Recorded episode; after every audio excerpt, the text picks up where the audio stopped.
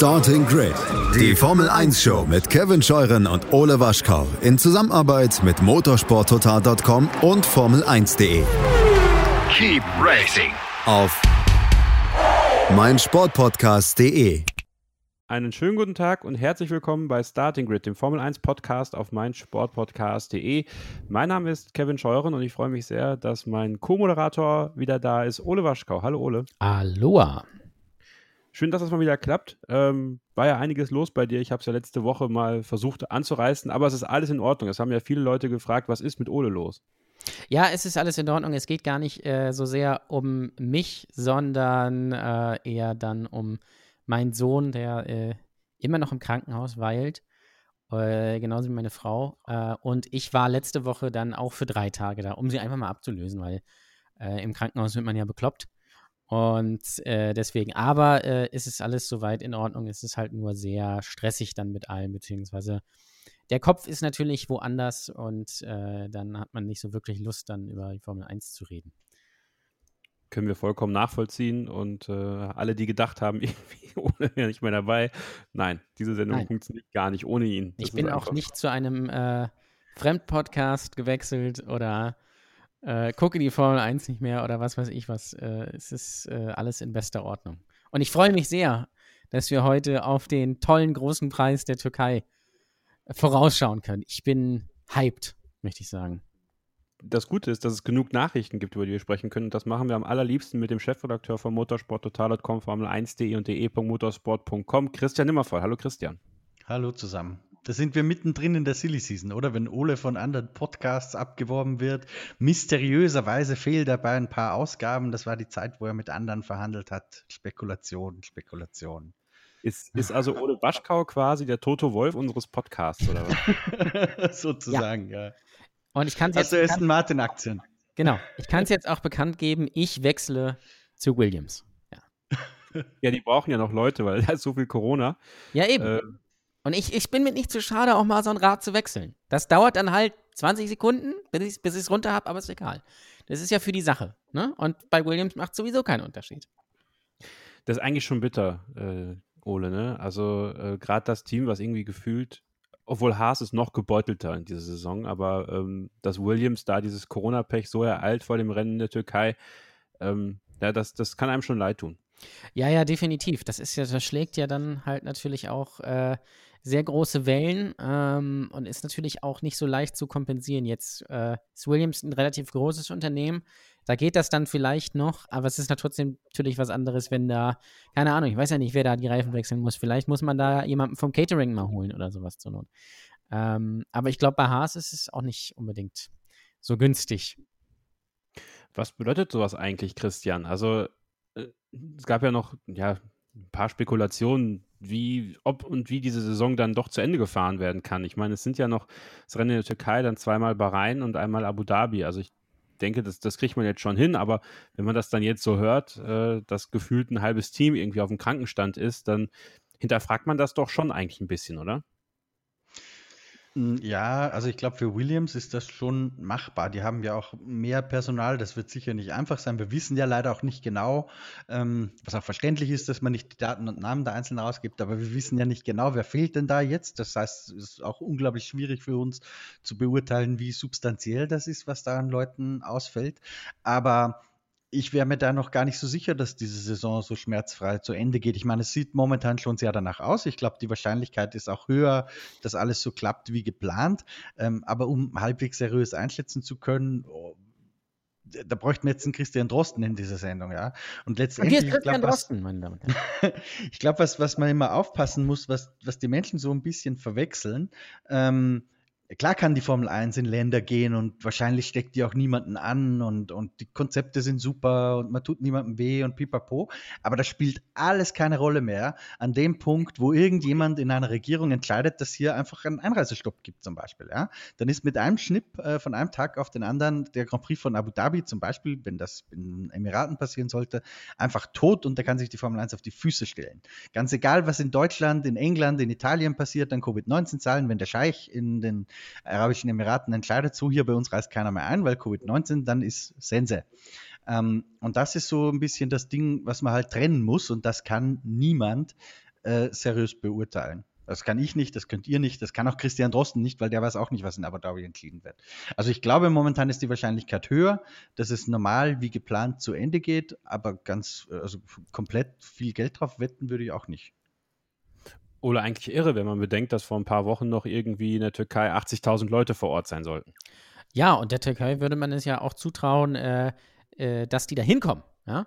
Aber selbst die sagen, ah, ist uns ein bisschen zu heikel. Ja, also, äh, aber das ist halt alles sehr dynamisch. Ich meine, jetzt ist ja auch bei uns wieder zu, obwohl vor äh, vier Wochen hier war noch alles äh, tutti. Ähm, und ja, da muss man eben mal gucken. Jetzt ist natürlich sowieso ohne Fans geplant, aber es kann natürlich auch sein. Und gerade, ich glaube, in den Emiraten und in Bahrain ist man da sehr rigoros, ähm, was das angeht. Da sagt man dann einfach so, jetzt ist mal zu.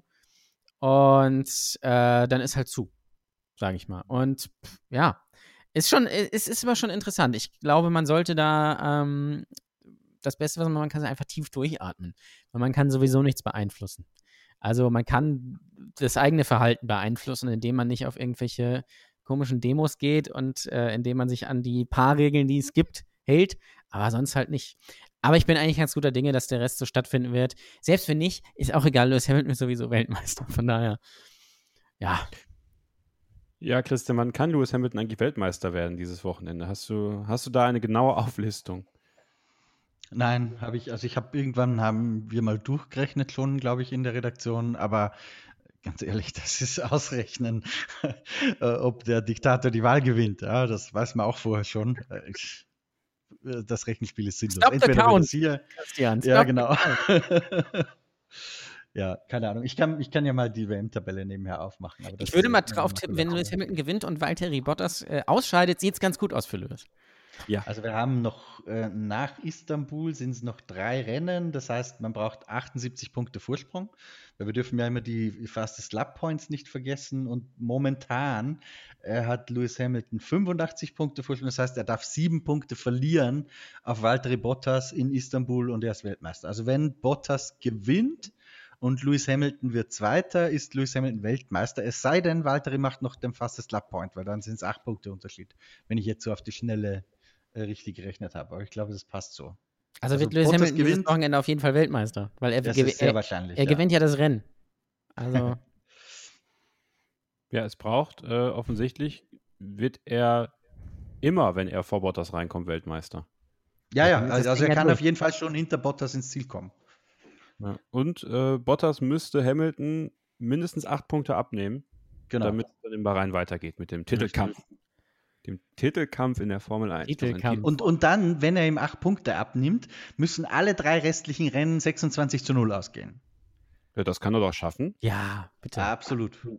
Also, ich weiß nicht. Also, es, es gab schon Wunder äh, auf dieser Welt. Ja. Und das eins könnte Valtteri Bottas als Weltmeister 2020 sein, Ole. Ja, das wäre natürlich, das wäre natürlich äh, passend zu diesem Jahr, muss man sagen. Ähm, ich glaube aber, Lewis Hamilton wird dann den Titel nicht anerkennen und äh, wird den WM-Pokal nicht rausrücken und ähm, er wird da eine Schiebung ähm, wittern und wird sich dagegen wehren und dann vor einem Gartencenter eine Pressekonferenz halten und da freue ich mich sehr drauf. Es wird natürlich nicht passieren. Außer natürlich Lewis Hamilton äh, was wir nicht hoffen wollen, verletzt sich hier und kann nicht mehr mitfahren. Aber dann muss, äh, dann muss Valtteri Bottas ja auch die restlichen Rennen gewinnen und die schnellste Runde fahren und da scheitert es dann auch schon wieder. Ja, das wäre eigentlich noch der größte, ich sag mal, Gag, ne? Also, damit macht man absolut keine Witze, aber wenn jetzt ein Lewis Hamilton jetzt noch Corona bekommen sollte und irgendwie Ja, gut, aber wenn er die letzten drei Rennen ausfällt und Bottas äh, holt dann jedes Rennen nur 25 Punkte. Das ist schon trotzdem nie Weltmeister. Wobei mich würde eher interessieren, wen sie dann als Ersatz holen. Ob sie dann tatsächlich äh, Hülkenberg. Hülkenberg, ja. Oder ob sie Stoffel von Dorn anrufen. Das, äh, aber muss man nicht hoffen. Also, äh, Spoiler, Lewis Hamilton wird am Sonntag Weltmeister. Er wird begeistert feiern und ähm, das Internet wird durchdrehen, weil wir wissen es ja alle, Schumi ist der Beste nicht vergessen, das Rennen geht am Sonntag schon zur besten Sendezeit um 11.10 Uhr los. Also kein Doppelpass für euch, äh, sondern alle schön Formel 1 gucken. Ja, also äh, Freitag ist das erste freie Training um 9 Uhr unserer Zeit. das zweite freie Training um 13 Uhr. Samstag dann um 10 das dritte freie Training, um 13 Uhr Qualifying und um 11.10 Uhr das Rennen am Sonntag. Kann man mal wieder richtig schön früh shoppen, wie damals bei Michael. Ja, das wird herrlich. Ich hoffe, ich verpasse es nicht. Ich glaube nicht, aber eben gut, man muss dann auch sagen, es ist dann schnell vorbei. Also ist, man hat dann mehr vom Tag, man weiß, Lewis Hamilton ist Weltmeister und äh, dann ist das äh, schneller gegessen. Das ist dann wieder der Vorteil. Ne? Ich weiß nicht, wie es euch geht, aber ich mache einen Autokorso dann alleine. Das glaube ich. Wenn er Weltmeister wird. Durch Bonn. Durch ich darf Bonn. nicht, ich bin in Quarantäne. Stimmt. Bist, bist, du eigentlich, bist du eigentlich mittlerweile getestet worden, Christian? Ja, am Freitag, aber ich habe noch kein Ergebnis. Natürlich nicht, weil wir haben ja erst Dienstag. oh mein Gott, das dauert aber auch kein Österreich. Ähm, ja, Wir haben, wir haben auch, äh, wir haben, ich bin auch schon ein Mini-Trump. Ja. Wir haben die geilste Inzidenzzahl. Heute habe ich mit einem Arbeitskollegen telefoniert, der meint so, hier beginnt langsam Besorgnis, weil Inzidenzzahl, keine Ahnung, 80 oder so in der Gegend. Wir haben über 500. nur Finde ich gut. mal öfter gemeinsam Kaiserschmarrn essen. Ja. Ich kann auch übrigens- Inzidenzzahlen und die besten Viren hier in Oberösterreich. Ich, ke- und die besten Keller natürlich auch. Aber äh, vielleicht wäre das auch, vielleicht wäre das auch so österreichische Quarantäne, sich einfach in den Keller einschließen, dann müssen sich die meisten nie umgewöhnen. Aber ich kann euch übrigens sehr empfehlen, lieber Hörer, äh, verbringt einfach mal während der äh, Corona-Zeit irgendwie so zwei Wochen im Krankenhaus. Am besten noch mit dem Kind. Das ist fantastisch. Also es ist wirklich großartig. Das ist eine Erfahrung, die muss man mal gemacht haben. Also äh, reißt euch am Riemen. Es ist nicht Ja, cool.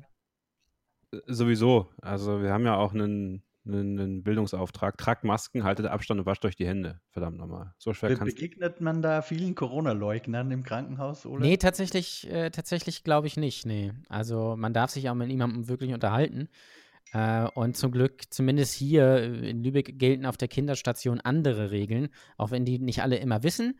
Aber da darf man tatsächlich dann auch den ganzen Tag als Elternteil äh, besuchen, was ja sonst auf den normalen Stationen nicht gilt. Da darfst du ja nur zwei Stunden in der Zeit von 15 bis 18 Uhr oder halt Ausnahmen sind, wenn du jemanden mit Demenz betreut, äh, betreust oder äh, wenn jemand im Sterben liegt.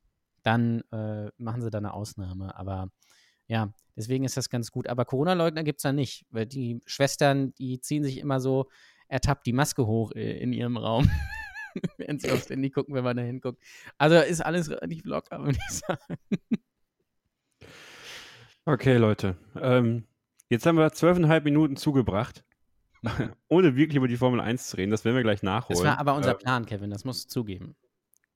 Wir hatten keinen Plan. Das ist heute, Ja. heute, heute sind wir planlos in, in Bonn, Oberösterreich und Lübeck Ja, unterwegs. zum, zum ersten Mal, dass wir kein schriftliches Konzept haben für den Podcast.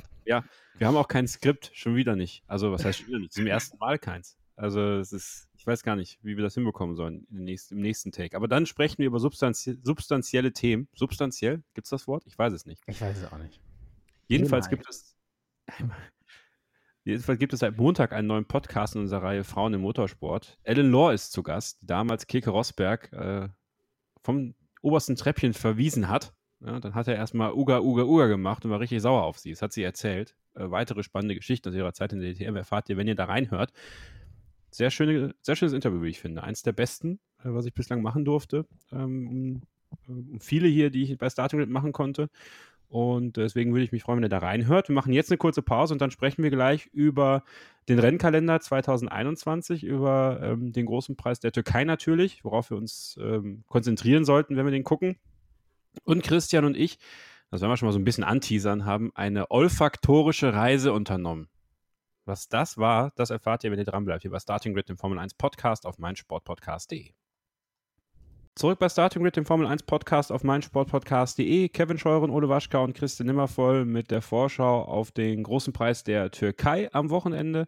Aber was auch bekannt gegeben worden ist, ist der neue Rennkalender für 2021. Ole, es hat äh, große Wellen geschlagen, weil ähm, es hat sich ja einiges getan. Jetzt nicht unbedingt in der Menge der Rennen und auch nicht in den, in den Orten der Rennen. Aber rund ums Rahmenprogramm sieht es 2021 jetzt ein bisschen anders aus, wenn es um die Formel 1 geht.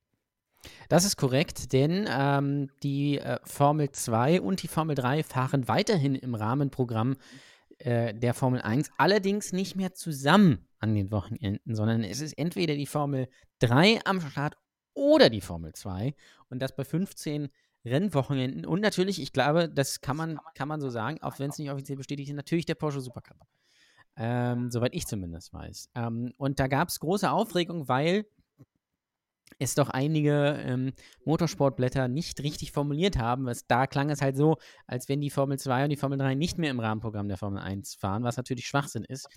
Äh, es ist halt jetzt aus Kostengründen getrennt. Es gibt acht äh, Formel 2 Wochenenden und ähm, sieben Formel 3 Wochenenden und es gibt ähm, drei statt zwei Rennen jeweils an den Wochenenden, womit die äh, Rennanzahl gleich bleibt zu diesem Jahr. Also es ändert sich eigentlich gar nicht so viel, das gleiche Anzahl an Rennen, nur halt auf weniger Strecken.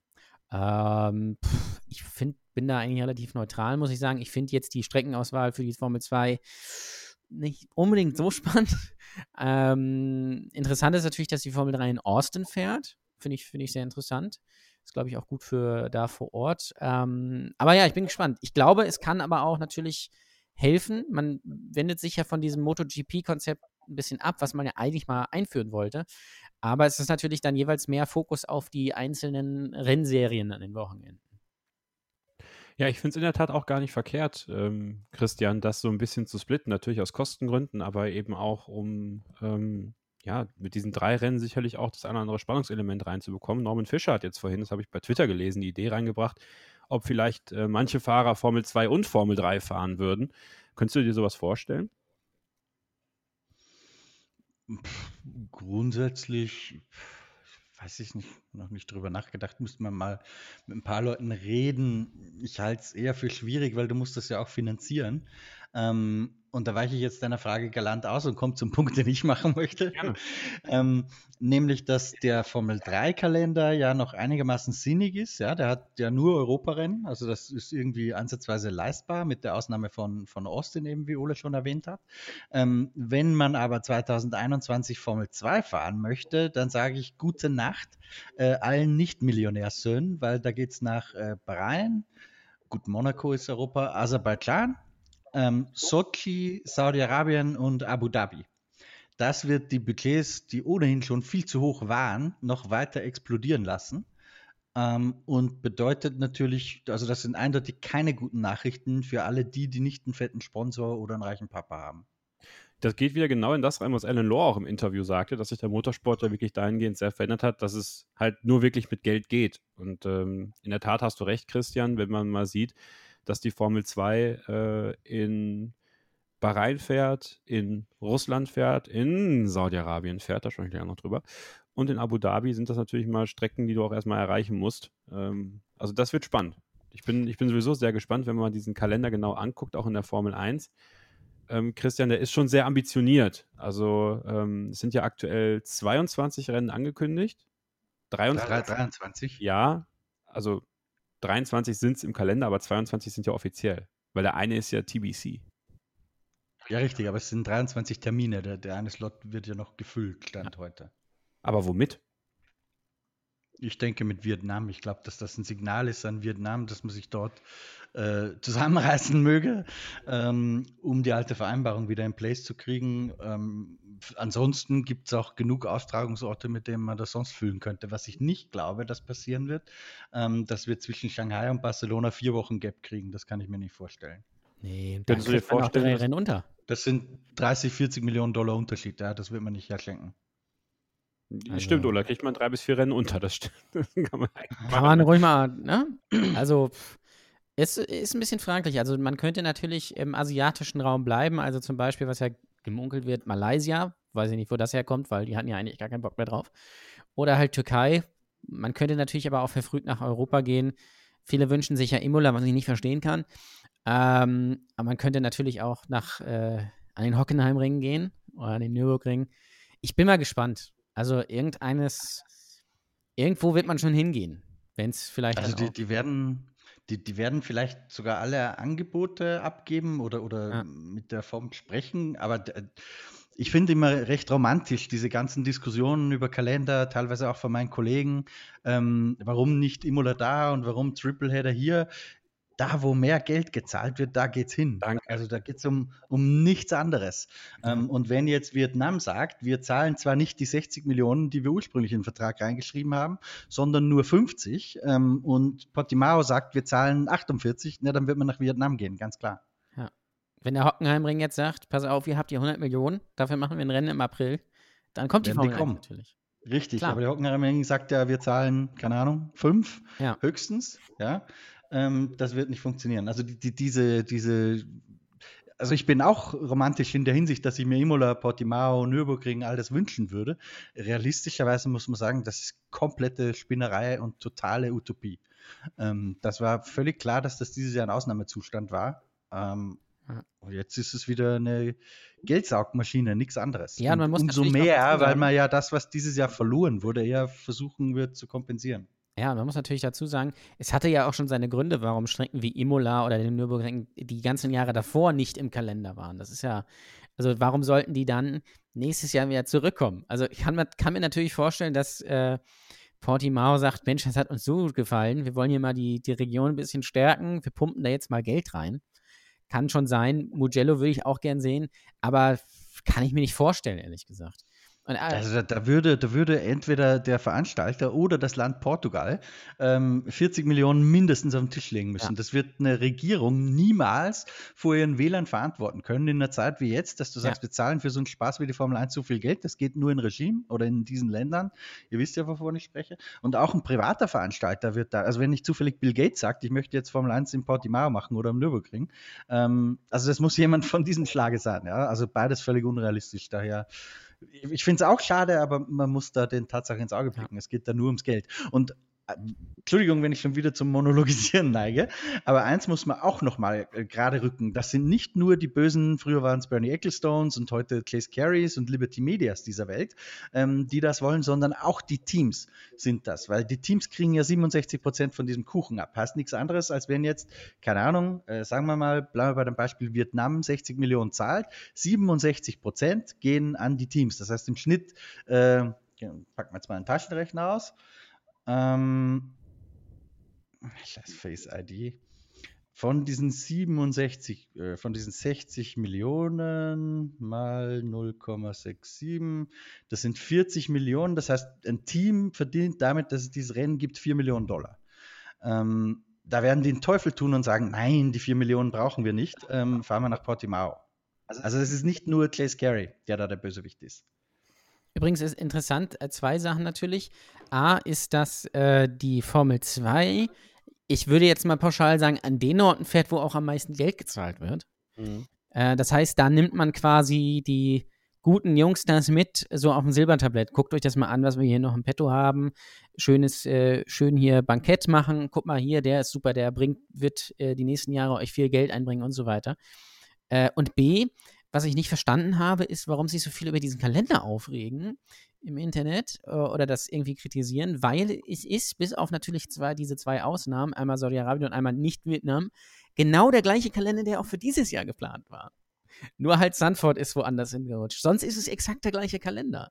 Also, natürlich war das ganz nett dieses Jahr mit Imola und Mugello und nostalgisch ähm, und Nürburgring, aber das war ja klar, dass es ähm, nur eine Notlösung war. Dann, natürlich hatte man vielleicht die Hoffnung, dass da das eine oder andere Rennen reinrutscht, aber da gibt es natürlich Verträge und so weiter und so fort. Und ähm, es wird dem Ganzen dann auch nicht gerecht, weil es kommen halt dann auch Strecken wie Suzuka und äh, Melbourne wieder, die auch, und Monaco, die einfach auch dazugehören. Das darf man auch nicht vergessen. Man könnte natürlich auch statt äh, in, äh, ähm, keine Ahnung, in Austin oder was weiß ich was in auf Nürburgring fahren oder in Imola, aber dann ist es halt wirklich ein Superbike-Kalender irgendwann. Also, ich kann es nicht verstehen. Und ich finde auch, die Rennen, natürlich sind nicht alle gut.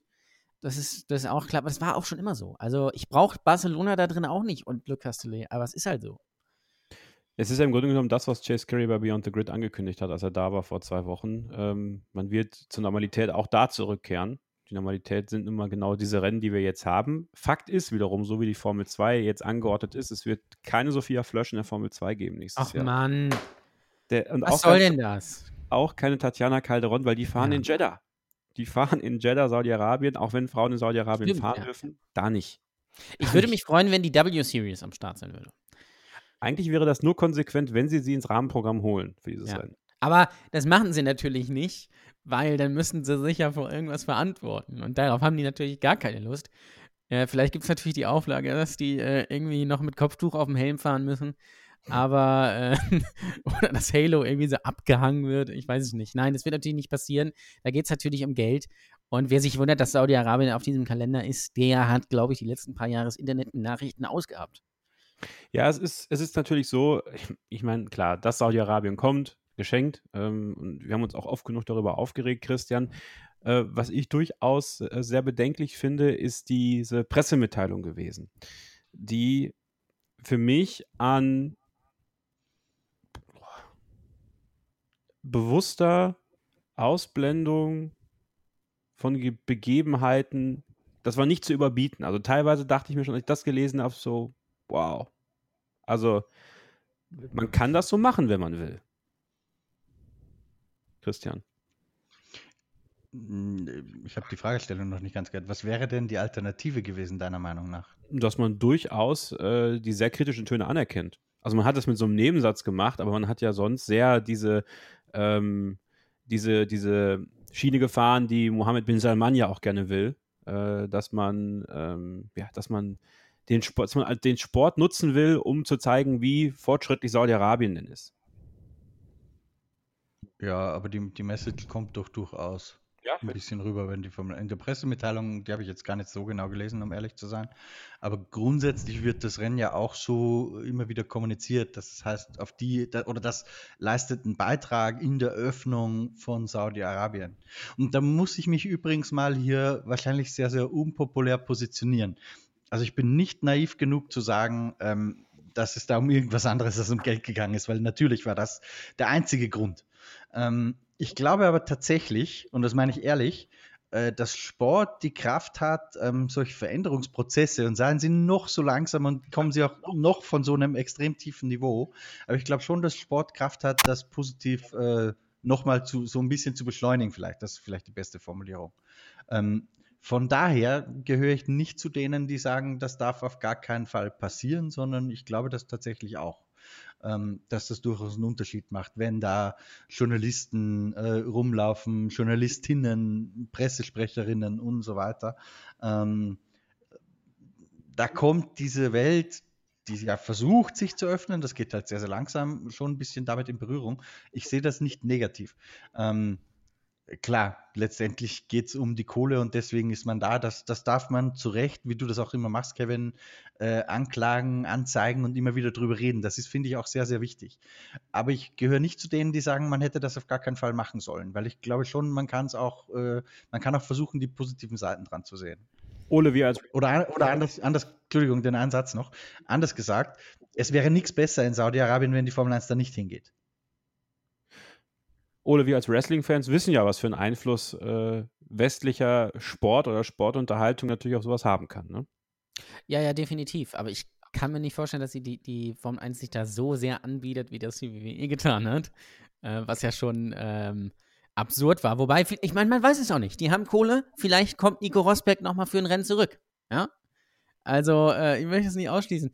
Ähm, ja, ich, ich tue mich, ich bin da auch so ein bisschen bei Christian. Ähm, es ist natürlich, also, aber wenn man natürlich so argumentiert, dass da Menschenrechte verletzt werden, was ja stimmt auch in gewisser Weise, dann darf man natürlich nicht die Hälfte des Kalenders nicht fahren. So. Ja, klar. Darum, Ne? darum, Und ähm, ich glaube auch tatsächlich, dass sie wirklich ein Interesse daran haben, weil es wahrscheinlich auch finanziell Sinn macht, sich für die westliche Welt zu öffnen, was man ja auch tut. Also, ähm, und deswegen macht das natürlich Sinn, sich so ein äh, Rennen dahin zu holen. Man hat sich ja schon irgendwie äh, die WWE dahin geholt und auch noch ein paar andere Sachen. Und ähm, die Formel 1 kann dann natürlich nochmal ein ganz anderes Licht da, äh, darauf bringen. Wo man das, also nichts anderes würde man in Vi- Vietnam ja auch machen. Also, und ja, letztendlich ist mir das eigentlich egal, wo man fährt. Also, ähm, da wird man sich sowieso von der besten Seite zeigen und man, und ich glaube, ein paar Zuschauer werden zu Hause sagen, ach, das ist aber ganz schön da, da könnten wir auch mal hin. Und dann geht man irgendwie ins Reisebüro und bu- bucht sich zwei Wochen und ein Airbnb. Ja.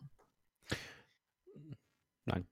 Also, Äh, Ich auch nicht, aber ich kann mir vorstellen, dass es bei einigen der Fall sein wird. Und das, letztendlich, das ist letztendlich, letztendlich ja auch das Ziel wahrscheinlich so ein bisschen, dass es äh, ein positives Bild äh, vorherrscht für die. Ähm, es ist ja Werbung fürs Land, genau wie in Aserbaidschan und wie in äh, Singapur und Russland und, und wo auch immer. Also deswegen macht man das ja. Man macht das ja nicht, weil man wirklich Bock hat, sportliche Wettbewerbe da auszutragen. Ich finde das gut, dass wir auch mal nicht einer Meinung sind, alle miteinander. Das ist okay, ja. Und äh, ihr könnt eure Meinung auch gerne kundtun, wenn ihr möchtet. Hashtag StartingGridMSP. Wenn ihr wollt, folgt uns bei Twitter, at mst-christian bei Facebook Formel 1 Insight mit Christian Nimmervoll.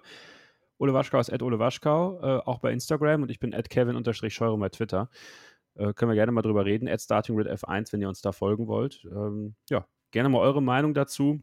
Und ich sag mal Ja. so, wenn das Rennen am Ende äh, richtig geil wird, äh, äh, werden sie alle total freuen, dass diese Strecke im Kalender ist. Also, ähm, ja, wenn das das ist, was die Leute dann wollen, dann können die Leute das so machen. Ich werde es nicht tun. Ja, ich, ich bin gespannt einfach. Ich, es ist, was ich auch interessant finde, ist, dass da immer, dass da noch gar kein Layout vorgestellt wurde. Das Wurde ich, doch, oder? Nee. Ne, gab, gab's, ich glaube, irgendein erstes flog zumindest rum, aber ich weiß nicht, ob das nur äh, Also von nur offizieller Seite, war. soweit ich weiß, äh, nichts. Also große Preis von Saudi-Arabien. Interessant ist natürlich, dass man das eigentlich ja erst in drei Jahren machen wollte. Und jetzt hat, hat man gesagt, äh, jetzt äh, machen wir es doch schon früher. Weil es kann nicht warten. Die Formel 1 ist so geil, die müssen wir jetzt haben. Mal gucken, mal gucken. Auf jeden Fall ist es ja nächstes Jahr dann das, äh, das vorletzte Rennen. Das heißt, es kann sogar ein Weltmeisterentscheidungsrennen Ja, natürlich sein. nicht, Kevin. Ja, Weil ne? Lewis Hamilton wird natürlich in den USA schon Weltmeister. Wir schauen mal, wie viel überhaupt gefahren wird 2021. In diesem Sinne machen wir eine kurze Pause und kommen dann gleich äh, zum großen Preis der Türkei. Bleibt also dran hier bei Starting Grid, dem Formel 1 Podcast auf meinsportpodcast.de. Willkommen zurück bei Starting Grid, dem Formel 1 Podcast auf meinsportpodcast.de. Die Vorschau auf den großen Preis der Türkei. Ja, man muss sagen, es ist, äh, Christian, eine der schöneren Strecken, der besseren Strecken, die da zurückgekommen sind, wo ich mir jetzt im Gegensatz zu ähm, Imola zum Beispiel oder auch den Nürburgring, muss man fairerweise sagen, dann doch vorstellen kann, dass das eins der Rennen wird, wo wir sehr, sehr viele spannende Duelle sehen werden. Ja, ähm, stimmt, es waren eigentlich immer ganz, ganz coole Rennen. Ich erinnere mich besonders an eins. War das nicht das Rennen, wo sich auch Vettel und Webber in die Karre gefahren sind, wo dann die McLaren äh, so einen schönen Mhm. Fight hatten? Jensen Button und Lewis Hamilton. Das, das, da erinnere ich mich sehr, sehr positiv dran. War natürlich auch immer Felipe Massa-Strecke. Ja, genau. Ähm, und ja, Kurve 8 halt, das Highlight. Brauchen wir jetzt nicht zu Tode auslutschen, die Geschichte kennt schon jeder.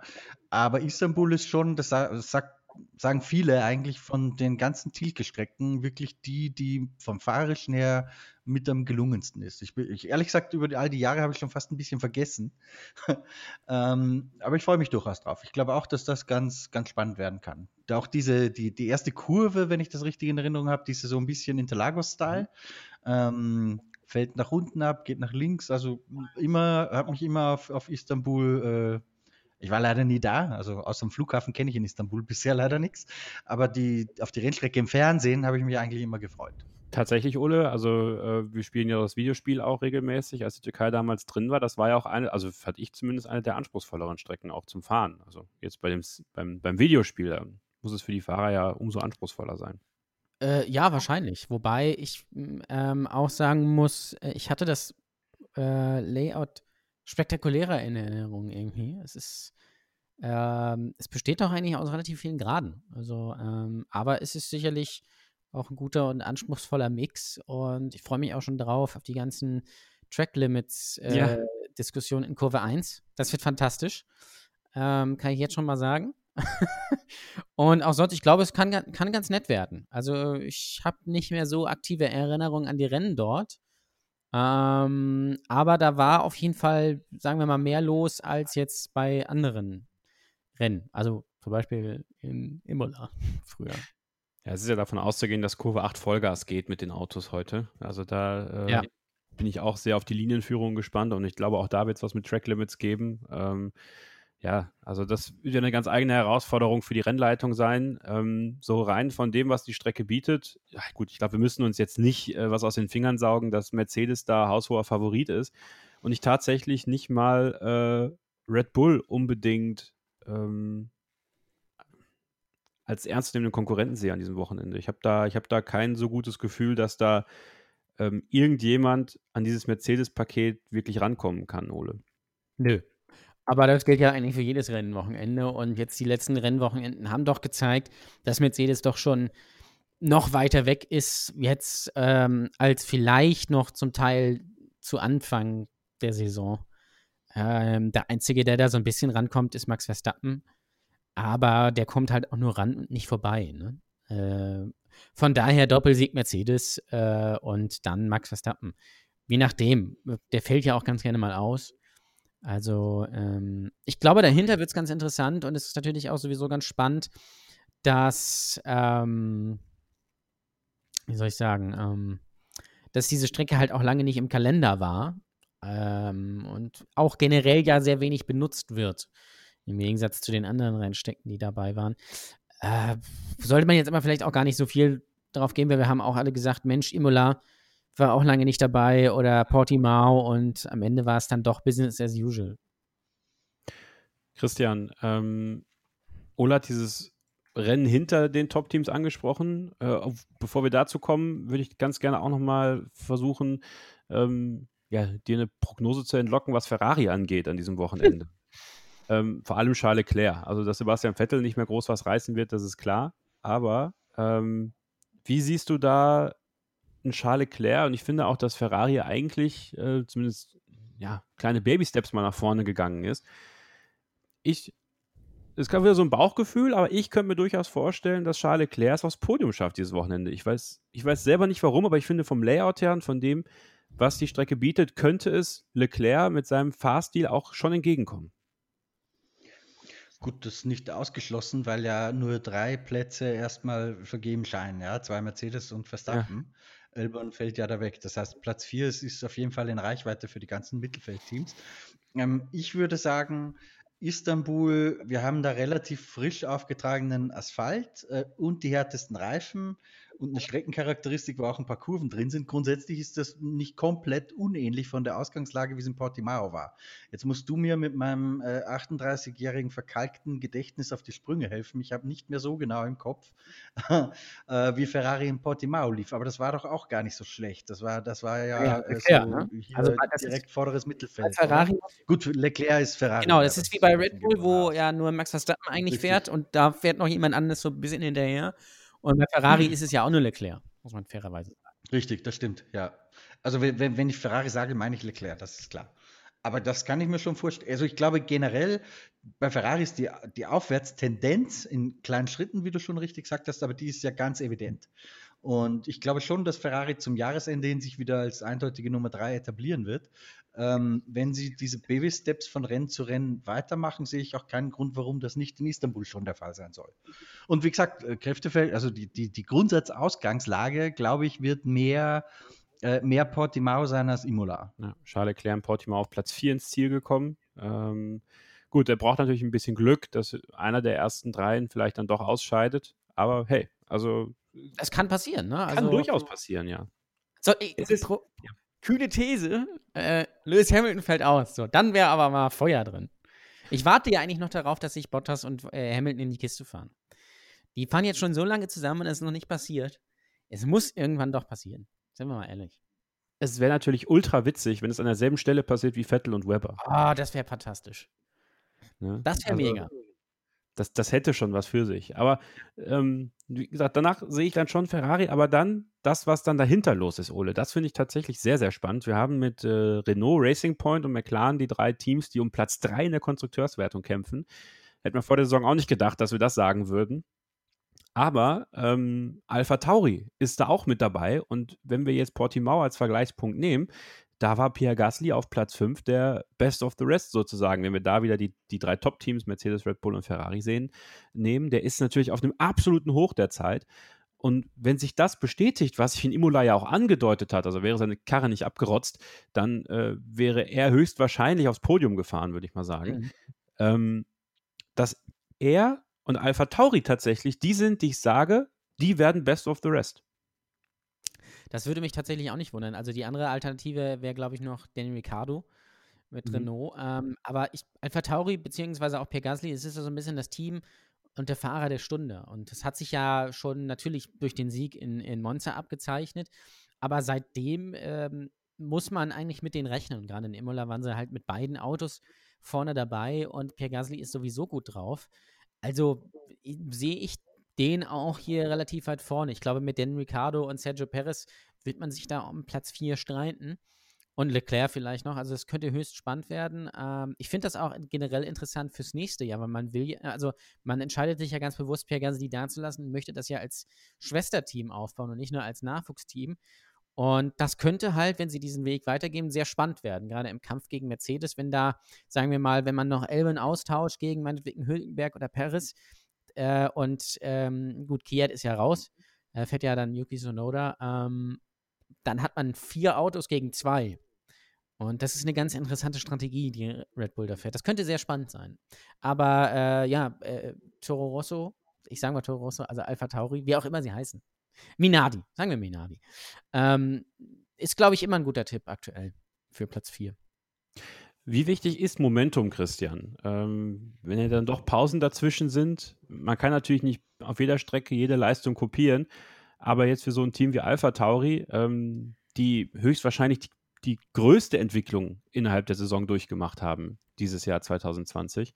Ähm, könnte das dann durchaus auch helfen, dass man ähm, das weiter fortführt in der Türkei? Gut, ich glaube, dass Alpha Tauri vielleicht im Vergleich zu äh, anderen Teams wie Racing Point, von dem wir wissen, die haben die Entwicklung schon eingestellt, für McLaren und Renault gilt das wahrscheinlich eher nicht, ähm, halt den Vorteil hat, dass sie möglicherweise Teile von Red Bull noch kriegen, ohne dass sie selbst groß was dafür tun müssen. Ich glaube aber nicht, dass Alpha Tauri tatsächlich eine Rolle spielen wird in diesem Mittelfeldkampf. Dafür ähm, reichen die Ressourcen dann doch nicht ganz aus. Was ich zu diesem Dreikampf um den äh, dritten Platz äh, sagen möchte noch, oder eigentlich ist ein Vierkampf ja mit Ferrari oder ein Fünfkampf, wenn man wirklich Alpha Tauri noch dazu zählen möchte. Ähm, ich bin nach wie vor davon überzeugt, dass Racing Point das beste Auto hat von denen, aber halt auch die schlechtesten Fahrer. Und damit meine ich nicht unbedingt nur Sergio Perez, aber wenn man die ausmittelt. Ja. McLaren hat eine sehr starke, homogene äh, Fahrerkombination mit Norris und Sainz, Renault äh, mit Danny Ricciardo, der überragend ist, und Esteban Ocon, der ganz gut ist. Ähm, und Racing Point hat halt Sergio Perez, der ist auch ganz gut oder vielleicht ein bisschen mehr als ganz gut. Und Lance Stroll, ja. Also, das ist, glaube ich, der Unterschied. Eigentlich ist es eine, eine, Schande, meiner Meinung nach, dass Racing Point nicht ganz solide und locker auf dem dritten Platz liegt. Das müssten sie eigentlich sein. Und äh, Alpha Tauri vielleicht noch, weil das, das war ja die eigentliche Frage. äh, großen Respekt, was die machen. Nämlich nicht nur ähm, Gasly, der sich überragend schlägt dieses Jahr, sondern auch Quiat, finde ich, äh, macht das gar nicht so schlecht. Nicht nur, weil er jetzt Vierter war in Imola, äh, sondern das ganze Jahr schon eigentlich. Der ist tatsächlich auch ein bisschen unglücklich gefahren. Also ich finde, es hätte auch Charme, die beiden weiterfahren zu lassen. Ich glaube, dass das für Alpha Tauri rein sportlich äh, am besten wäre. Aber gut, das wissen wir ja, Schwesterteam hin oder her. Ähm, das Ziel ist nach wie vor, dass die Junioren hervorbringen in erster Linie. Und da gibt es halt eigentlich nur Zunoda oder Elben. Also äh, Quirt ist wahrscheinlich der Plan C, ja, der schon wirklich Elben sollte halt mal sollte halt mal irgendwo außerhalb anrufen, würde ich sagen. Also ich kann mir das nicht vorstellen, ja, dass der, der Zug Jahr, abgefahren. Das ist durch. Also ähm, ja, und da kann man, finde ich auch, auch wenn wir ja gerade am Anfang der Saison natürlich auch gesagt haben, jetzt lass ihn doch erstmal, weil es ist, bei Pierre Gasly war es letztes Jahr genau das Gleiche. Aber er wird ja immer schlechter gefühlt. Ein bisschen Pech hat er natürlich vielleicht auch mal, ähm, aber trotzdem, also das ist schon, der ist halt schon zu weit weg, sowohl im Rennen als auch in, im, im Qualifying. Das kann man ihm jetzt vielleicht gar nicht übel nehmen, ja, weil ich glaube, vielleicht, ich glaube, der war ja nie der übertalentierteste Fahrer, ja? auch in den äh, Nachwuchsbrennserien. Aber wenn man, wenn man wirklich Mercedes angreifen will, dann braucht man natürlich jemanden auf Augenhöhe von Verstappen. Das wäre natürlich vielleicht Gasly, aber der ist natürlich da besser aufgehoben. Und wenn man sich wirklich dazu entscheiden sollte, Alex Albon nächstes Jahr noch eine Chance zu geben, dann kann man den WM-Titel auch gleich abhaken. Das stimmt. Also ähm, das wird nochmal ein Thema sein, sobald Red Bull mal was bekannt gibt. Ähm, Christian, was ich, glaubst du denn? Ich sage übrigens, es wird Nico Hülkenberg. Das möchte ich nur kurz reinwerfen. Okay. Äh, Christian, was glaubst du, wie da die Timeline ist, die Red Bull sich da selber setzt? Ich meine, äh, Sergio Perez läuft ja auch von links nach rechts und hofft, dass es bald mal irgendeine Bekanntgabe gibt. Ja, das ist denen aber, glaube ich, ziemlich wurscht. ähm, ich glaube, dass die alles dran setzen werden, dass es vielleicht vor Silvester bekannt geben, aber Red Bull kann das ziemlich egal sein, weil die wissen ja, dass alle auf sie warten müssen sowieso. Und ich glaube ja, ich habe Christian Horner diese Frage auch in der Pressekonferenz gestellt, weil das ist das, wir von außen spekulieren natürlich wahnsinnig, nehmen sie jetzt Hülkenberg oder nehmen sie Perez oder vielleicht doch Elbern. Ähm, die wissen das ja längst. Ja. ja. Alles an, also wenn sie Elbon nicht nehmen, ich glaube denen sogar, dass sie sagen: So, hier, lieber Alex, du kriegst nochmal hier drei, vier Rennen deine Chance, ähm, weil ja eh egal ist. Hülkenberg läuft denen nicht weg, Perez läuft denen auch nicht weg. Ähm, also die haben ja alle Zeit der Welt. Ähm, aber die wissen alles, also ich kann mir nicht vorstellen, was, was wollen sie denn jetzt noch unterscheiden zwischen Hülkenberg Perez? Also da wird es ja keine neuen Erkenntnisse mehr geben. Das heißt, diese Entscheidung ist, glaube ich, längst gemacht. Wie sie gemacht ist, weiß ich nicht. So was ich zwischen den Zeilen an Gefühl rauskriege, aber das total vage, ist es, glaube ich, Hülkenberg. Also diese, diese Internetgerüchte da mit 99 Prozent sicher, die von irgendeinem mexikanischen Blog gekommen sind und eine totale Eigendynamik gekriegt haben, das ist totaler Bullshit. Ähm, ich kriege das Gefühl, dass die Entscheidung auf Hülkenberg gehen wird, auch wenn ich für nachvollziehbarer halten würde eigentlich Perez. Ähm, Na, ich glaube, wenn ich das ja kurz unterbrechen darf, Hülkenberg mhm. ist natürlich die sichere Bank. Ne? Also klar hat Perez schon Podiumsplätze eingefahren, Hülkenberg jetzt eher noch nicht. Ich glaube aber, dass du dir mit Nico Hülkenberg ein bisschen mehr Ruhe ins Team holst als mit Sergio Perez. Ja, das, ähm, das ja und, und, vor allem, glaube ich, kann er, kann er so Typen wie, die jetzt ein bisschen mit dem härteren Hobel funktionieren, ja, ja Dr. Marco, Max Verstappen, da passt Hülke, ja. glaube ich, viel, viel besser dazu als, als Perez. Und er lässt natürlich dann auch äh, Max Verstappen da machen, der macht seinen Job und ihn macht er auch gut und wenn wenn äh, Max Verstappen irgendwie mal ausfällt, dann ist, glaube ich, auch Hülkenberg zur Stelle. Es wäre natürlich Perez auch, aber ich glaube, bei per äh, Hülkenberg weiß einfach so, der fährt dann halt nochmal zwei Jahre im Red Bull und dann ist gut so der hat ja, also ich glaube, der ist mit sich vielleicht ein bisschen mehr am Rhein und bei Sergio Perez habe ich immer so ein bisschen das Gefühl, der will eigentlich noch mehr. Und das könnte natürlich so eine unangenehme Eigendynamik nehmen, gerade mit Max Verstappen, dass du dir da ein bisschen Chaos äh, ins Haus holst, auch mit den Leuten, die ähm, hinter Sergio Perez stehen. Ja, yeah, und da, da, geht das nächste Problem dann los.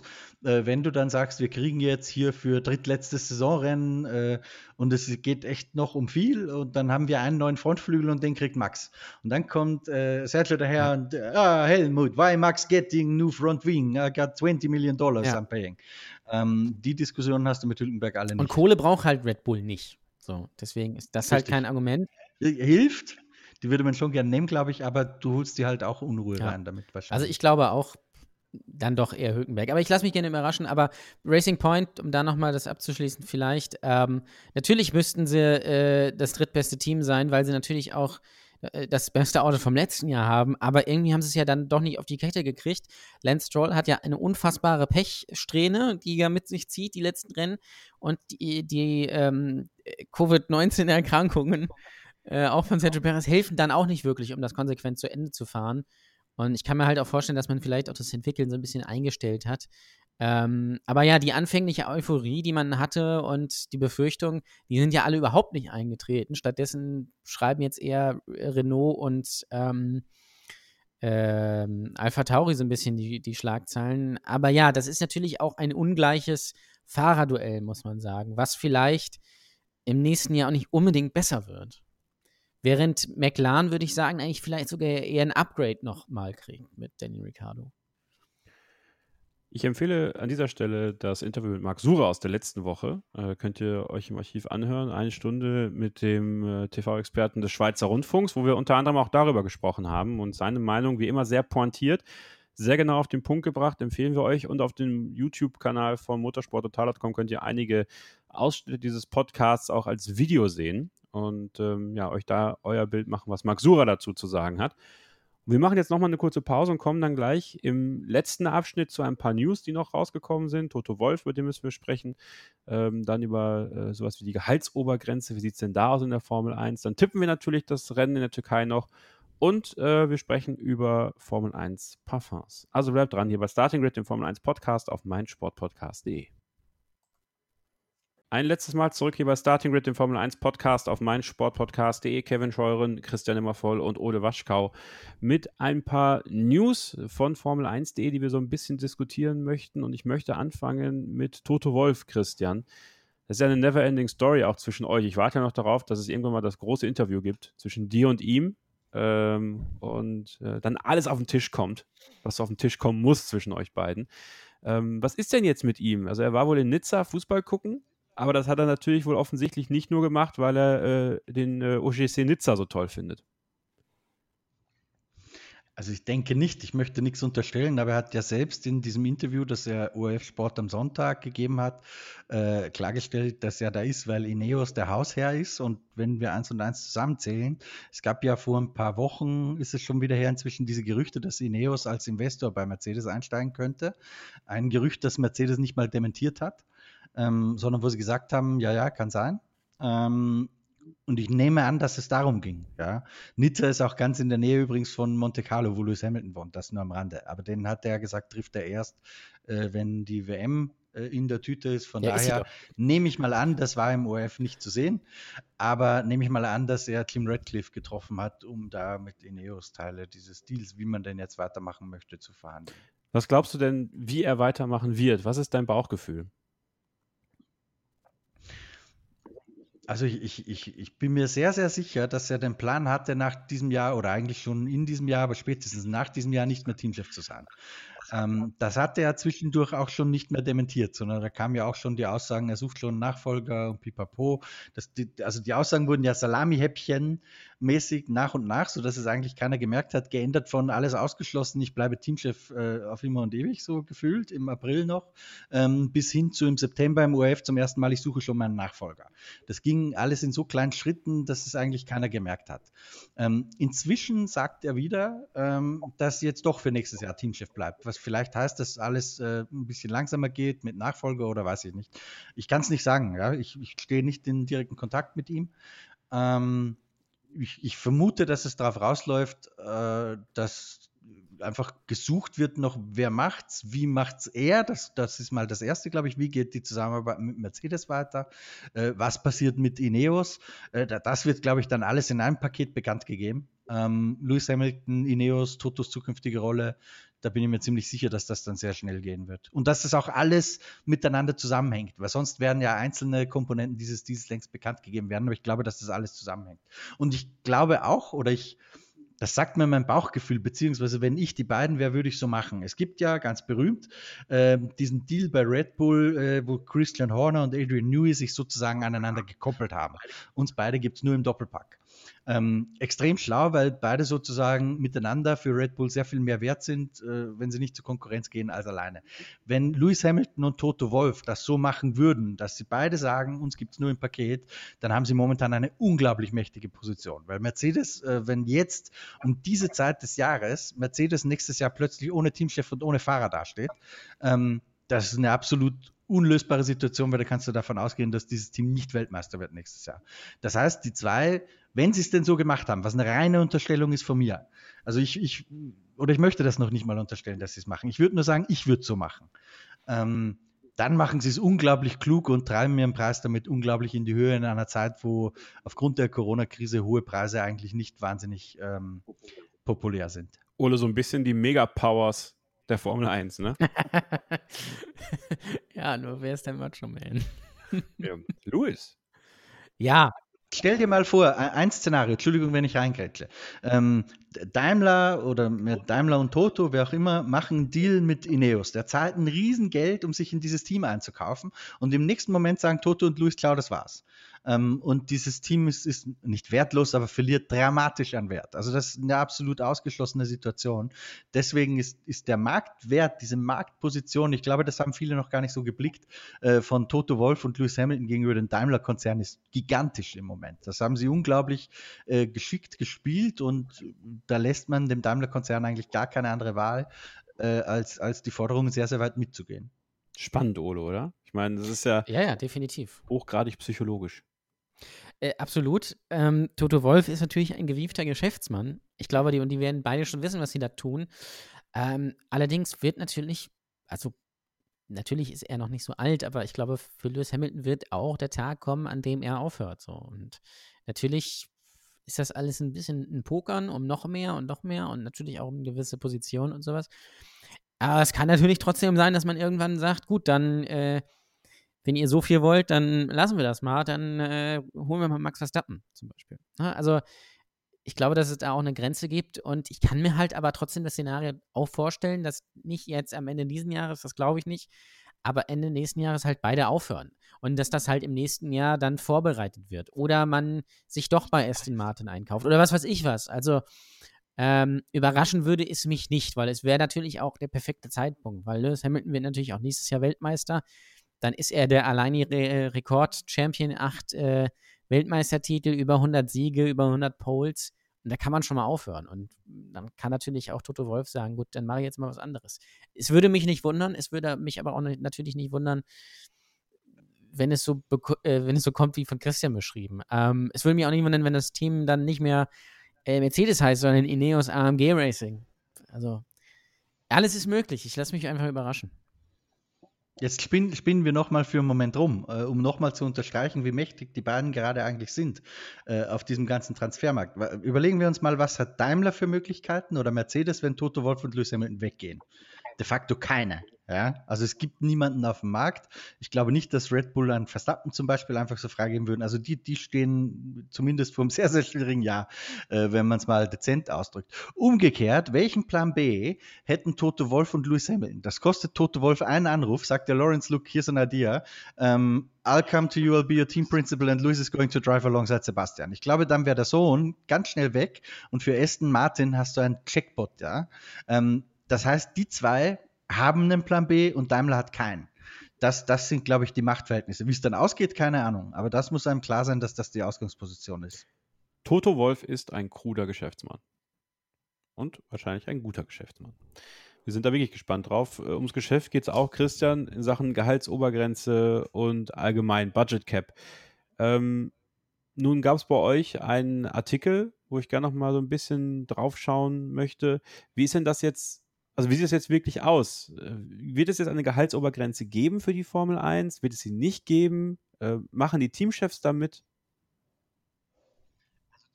Also der aktuelle Stand ist, damit wir das mal gerade ziehen, weil das ja immer ein bisschen missverständlich ist zwischen Dingen, die diskutiert werden und Dingen, die dann schon tatsächlich beschlossen sind. Ähm, dieses Salary Cap wird gerade diskutiert. Das wurde am, am äh, Gipfel oder beim Treffen der Formel 1 Kommission am Montag nach Portimao äh, sehr konkret besprochen. Diese Formel 1 Kommission ist quasi das Gremium, das unter anderem Vorschläge ausarbeitet, aber nicht absegnet. Das heißt, selbst wenn die sagen, wir finden das dufte, das machen wir so, ähm, heißt das nicht, dass das entschieden ist. Und es ist auch noch gar kein Beschlussstadium äh, da. Das heißt, das, was da jetzt im Raum steht, das ist alles Diskussionsbasis, aber da sind wir noch sehr, sehr weit weg von der tatsächlichen Entscheidung.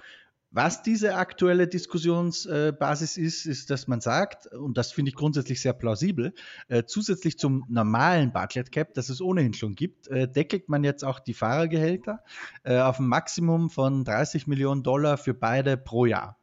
Ähm, Wobei Deckelung nicht zwangsläufig, weil ein Team immer noch sagen könnte, ähm, wir möchten aber Lewis Hamilton und Max Verstappen verpflichten, weil wir uns davon sehr viel versprechen. Und dafür zahlen wir jetzt 60 Millionen Dollar statt den 30. Ist grundsätzlich erlaubt, aber dann musst du halt die 30, die über dieses Salary Cap der Fahrer hinausgehen, die musst du dann aus dem normalen Budget Cap abzwacken. Das heißt, da wo du sonst 135 Millionen oder je nachdem in welchem Jahr du dich befindest, ähm, dann kannst du halt nur noch 105 ausgeben für die Technik. Ja? Ist, glaube ich, verständlich ja, ja. erklärt. So, also das, das ist die Ausgangssituation, die diskutiert wird und der, der Grund, warum man das machen möchte, da hat Christian Horner sehr, sehr früh darauf hingewiesen. Ich erinnere mich noch an die Pressekonferenz in Mexiko vor, ich glaube, zwei Jahren. Da bin ich auch nachher noch zu ihm hin und wir haben darüber diskutiert. Ähm, da hat er gesagt, was jetzt passieren wird, die Fahrer, die können jetzt schon äh, ihre goldenen äh, Armaturen fürs Badezimmer bestellen, so ungefähr. Weil was jetzt passieren wird, die Teams werden ja nach wie vor das Geld ausgeben, wenn sie sehen, ähm, hier können wir Geld investieren und werden dadurch konkurrenzfähiger als der Gegner. Wenn du das aber über die Technik nicht mehr machen kannst, weil du da limitiert bist, dann wirst du halt versuchen, die Konkurrenz insofern auszubremsen, als dass du sagst, okay, jetzt geht ein Wettbieten um die besten Fahrer los. Und das wäre auch mit Sicherheit passiert. Und diesen Mechanismus möchte man, glaube ich, mit diesem Salary Cap so ein bisschen einfangen. Klingt absolut logisch, Ole, ne? Ja, ja, total. Also, dass die Fahrer da letztendlich dann doch die großen Profiteure sind und dass man natürlich auch weiterhin das Geld ausgeben wird äh, oder sich da Mittel und Wege suchen wird, wie das funktioniert, das ist eigentlich auch klar. Also ähm, spannende Zeiten letztendlich, die da bevorstehen. Ich hoffe tatsächlich, dass die Formel 1 diesen Turn hinbekommt. Also hin zu ähm, sowohl in Sachen Umwelt äh, was zu tun, als auch in der Geldpolitik, als auch äh, in ihrem eigenen Konstrukt. Also es ist tatsächlich, finde ich, Ole, eine sehr, sehr maßgebliche Zeit für das, wo die Formel 1 hin kann in den nächsten Jahren. Also wir sind jetzt im Jahr 2020. Die Formel 1 hat durchaus schon viele Krisen überlebt. Also auch ähm, Wirtschaftskrisen und äh, Probleme auch äh, in der Gesellschaft. Die Formel 1 war da immer sehr stark, aber ich glaube, die Aufgaben, die jetzt gerade anstehen, die, die nochmal über das Übliche einer, einer Sportorganisation hinausgehen, sondern wenn man auch wirklich vorangehen will, ähm, die, die sind schon maßgeblich für das, wie es da weitergehen kann in den nächsten fünf bis zehn Jahren überhaupt. Ja, und die sind natürlich auch wichtig, ne? Ja. Unter, unter all den Sachen, die jetzt gerade so entstehen. Ich glaube, die Formel 1 wird da Mittel und Wege finden, äh, wie man das schafft. Das hat man bis jetzt immer geschafft die Formel 1 geht ja jetzt auch ganz bewusst Wege wie eben Budget Cap und sowas, damit man da kompetitiver wird, damit man weniger ausgeben muss, damit man natürlich auch CO2-neutraler wird. Und genau aus solchen Gründen muss natürlich dann die Formel 1 auch, so blöd das auch klingt, dann nach Saudi-Arabien gehen und das Geld halt mitnehmen, um damit halt dann was zu machen. Irgendwann wird sie sowieso elektrisch fahren oder mit irgendeinem anderen Antrieb, aber das ist dann einfach, glaube ich, so ein bisschen, ja, der Zahn der Zeit. Also ich glaube, wichtig ist, dass man da aktiv ist und natürlich würden wir vielleicht lieber einen V10 oder einen V8 oder V12 haben, aber dann hätten wir auch in fünf Jahren wahrscheinlich keine Formel 1 mehr. Und wenn man andere Sachen noch, ja, wenn man noch da e exzessiv nachtanken würde oder, oder was weiß ich was. Also, ähm, ich glaube an sich, dass die Formel 1 da auf einem sehr guten Weg ist. Es wird halt nicht allen Fans gefallen, vor allem von den Alten. Aber ich glaube, das ist auch eine Sache, die so vielleicht so ein bisschen mit eingeplant ist. Auch eingeplant ist derzeit, dass die Formel 1 eine eigene Duftlinie rausbringt. Und das ist so yes. das letzte kleine Thema, ja, was wir, was wir anschneiden wollen. Äh, da werden wir vielleicht in nächster Zeit auch noch einen kleinen äh, extra Podcast tatsächlich zu machen. Ähm, weil es da durchaus mehr zu erzählen gibt. Und für die, die es interessiert, würde ich da gerne noch ein bisschen ausführlicher äh, drauf eingehen. Christian, wir beide zu, waren zusammen in einer Pressekonferenz. Ähm, die diese Duftlinie vorgestellt hat. Das ist ja eine ganz neue Welt für dich. Also für alle da draußen, ich bin großer Parfüm-Fan und äh, Sammler auch und bin, also ist so eine Leidenschaft geworden für mich. Deswegen war das durchaus was, wo ich, wo ich was mit anfangen konnte. Auch mit den Namen der Parfümeure und Parfümeurinnen äh, konnte ich einiges anfangen, die schon für renommierte Häuser äh, Parfums hergestellt haben. Aber für dich war das ja komplettes Neuland. Ja, Stimmt. Also ich muss zugeben, dass ich die Pressekonferenz jetzt nicht so spannend fand, äh, als würden Lewis Hamilton und Max Verstappen da über, über Rennen sprechen. Gut. Ähm, Fakt ist, es gibt fünf Düfte, äh, die die Formel 1 da aufgesetzt hat. Die äh, heißen Carbon Rain, Overtake 320, Turn 1, Precious Metal und mein Lieblingsduft vom Namen her, New White. Also, Ach, daher kommt das. Das begreife ich ja, jetzt erst. Das war doch der okay. Typ in Austin, der Newman gemacht hat. Yeah. kommt jetzt ein eigenes Parfüm. ähm, nein, also man erschließt Märkte. Ähm, es gab, äh, es gab ja schon vor einiger Zeit diese Ankündigung, dass sowas kommen wird. Jetzt ist es dann äh, so geworden. Ähm, der Preispunkt ist recht hoch angesetzt, obwohl man sagen muss, dadurch, dass es ja eben so hochrangige Parfümeure sind, 225 ähm, Euro für 75 Milliliter. Ähm, das klingt auf den ersten Blick teuer, ist es auch, aber im Marktvergleich ist es okay, äh, kann ich euch sagen. Ähm, Christian, nichtsdestotrotz, wenn wir darüber reden, und ich finde, das kann man durchaus mal ansprechen, wenn man darüber redet, man möchte mehr Fans äh, rankriegen, äh, und dann bringst du gleichzeitig eine Duftlinie raus, die äh, im Nischensegment ist und im hochpreisigen Segment, äh, da beißt sich dann doch irgendwie so ein bisschen was, finde ich. Ja, also ich sehe, ich bin jetzt hier echt nicht der Experte dafür, ja. Ähm, aber ich sehe jetzt nicht, wie ein neues Parfüm neue Fans gewinnen wird für die Formel 1. Das, das glaube ich nicht. Ich glaube, das Ziel ist da einfach, dass man äh, die Vermarktung halt verbessert und ein bisschen mehr Revenues ja. macht. Das ist auch legitim und in Ordnung. Ähm, Ja, aber ich bin da echt der falsche Ansprechpartner dafür, Kevin. Ich, also ich habe zum Beispiel keine Ahnung, wer, wer die Parfümeure da sind und so. Ja, das weißt du wesentlich besser als Ja, ich. in der Tat. Also äh, das sind teilweise Leute, die auch schon für, für Tom Ford zum Beispiel Parfums entwickelt haben äh, und für andere hochrangige Häuser. Also da hat die Formel 1 schon durchaus sich nicht lumpen lassen.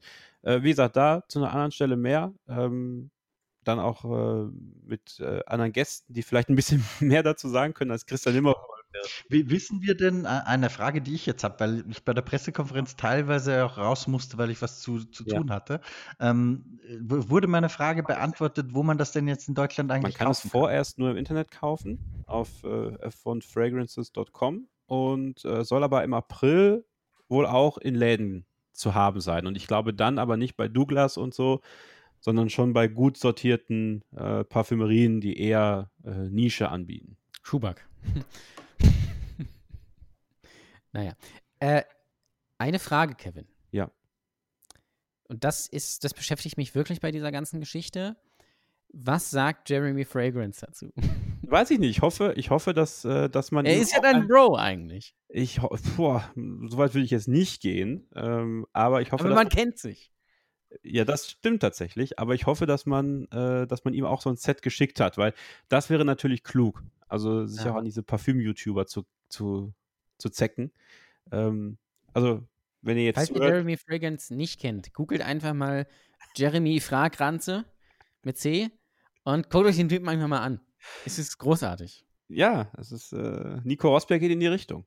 Also, Ja, es ist eigentlich der Nico Rosberg des Parfüms. Ja, schon irgendwie. Also auch vom Look. Stimmt schon, stimmt schon, ja. Ähm, ja, also nein, ich glaube, der hat noch nichts dazu gesagt, aber das wird sicherlich kommen, da werden sie sicherlich dran denken. Ähm, ja, wie Ich bin ein gesagt, bisschen enttäuscht von den, von, den, von den Düften, muss ich sagen, von den Duftrichtungen. Äh, ich hätte mir zum Beispiel äh, Dan Ricardos äh, Shui als Duft gewünscht oder auch den äh, Campingplatz in Hockenheim. Einfach so fürs, fürs, fürs Gefühl einfach so ein bisschen. Oder die, die äh, Enttäuschung von äh, äh, Lewis Hamilton nach dem Sieg von Nico Rosberg 2016. Sowas einfach. Was nah Ja. dran ist. Man, man hat sich stattdessen auf äh, abgeriebenes Gummi und äh, Champagnerduft geeinigt. Gut. Gibt es Äh, das dann auch in Bahrain zu kaufen oder gibt es da dann Rosenwasser, so eine Rosenwasser-Edition? Sehr gut. Ja, ähm, gute Frage, Ole. Werde ich weitergehen bei der nächsten Pressekonferenz. ja, äh, bitte. Ich, ähm, ja, ich, also mein, mein Favorit ist Carbon Rain übrigens. Äh, das ist der, der ein bisschen nach Das ist doch Champagner. dieser Song von Prince. Ja, genau. Carbon Rain. Car ja, genau. Richtig. Richtig, Ole. Sehr gut. Wir tippen jetzt den großen Preis der Türkei. Ähm, wir tippen die ersten drei, die Pole Position. Wir tippen äh, natürlich auf den Dreher von Sebastian Vettel. Wer wird Best of the Rest? Und zwar äh, welches Team? Und wer wird letzter, Ole? Oh, äh, also erstmal natürlich, äh, ich sage mal, die, ich bin mal sportlich, die Pole halt natürlich Valtteri Bottas, aber es gewinnt natürlich wie immer Lewis Hamilton. ähm, durch einen Safety Car oder irgendwie sowas. Ähm, und zweiter wird, also man kann es ja eigentlich nie anders tippen. Zweiter äh, Valtteri Bottas, dritter Max Verstappen. Oder soll ich mal was Außergewöhnliches tippen? Du. Mach was Äh, meinst. Na, äh, okay, dann sag ich mal, äh, ich, nein, anders. Ich sage hier gewinnt endlich mal Valtteri Bottas vor Lewis Hamilton und Max Verstappen. ähm, äh, Se- Sebastian Vettel dreht sich natürlich in Kurve 1, weil die geht bergab und da wird das Heck los und das kriegt er nicht hin. Ähm, wir könnten natürlich über, über auch wie viele Fahrer die Track Limits überschreiten in Boah. Turn 1. Ja. Alle äh, ist die Antwort darauf. Ähm, was war noch? Wer letzter wird? Ähm, äh, letzter wird.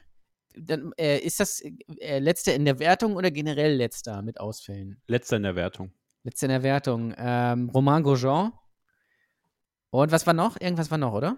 Oder war es Best of the Rest. Welches Team Ah, wird best of the best. Bester, ähm. Ah, Renault.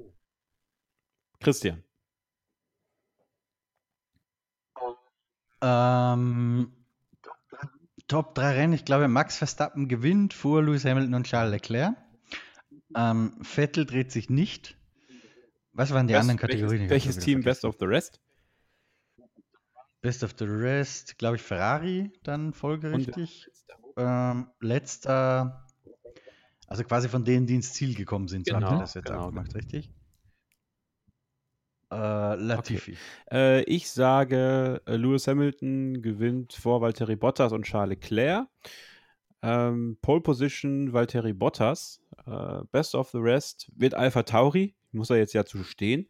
Äh, Sebastian Vettel dreht sich nicht diesmal. Und letzter wird Kevin Magnussen. Um auch mal einen anderen Fahrer als Romain Grosjean zu nennen. Der arme, Naja, letztendlich kann man Haas eigentlich immer tippen. Der arme Tropf. Wir bedanken uns. Oder Alexander Albon ist auch ein ganz heißer Tipp für den letzten Platz. Dann fliegt er aber automatisch raus.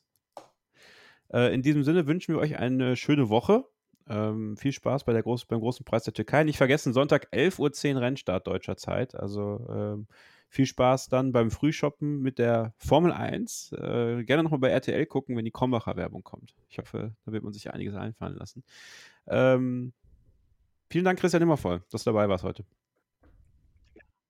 Gerne. Folgt ihm bei Facebook, Formel 1 in Zeit äh, mit Christian Nimmervoll. Äh, auch gerne bei Twitter. Alle Links dazu in den Show Notes.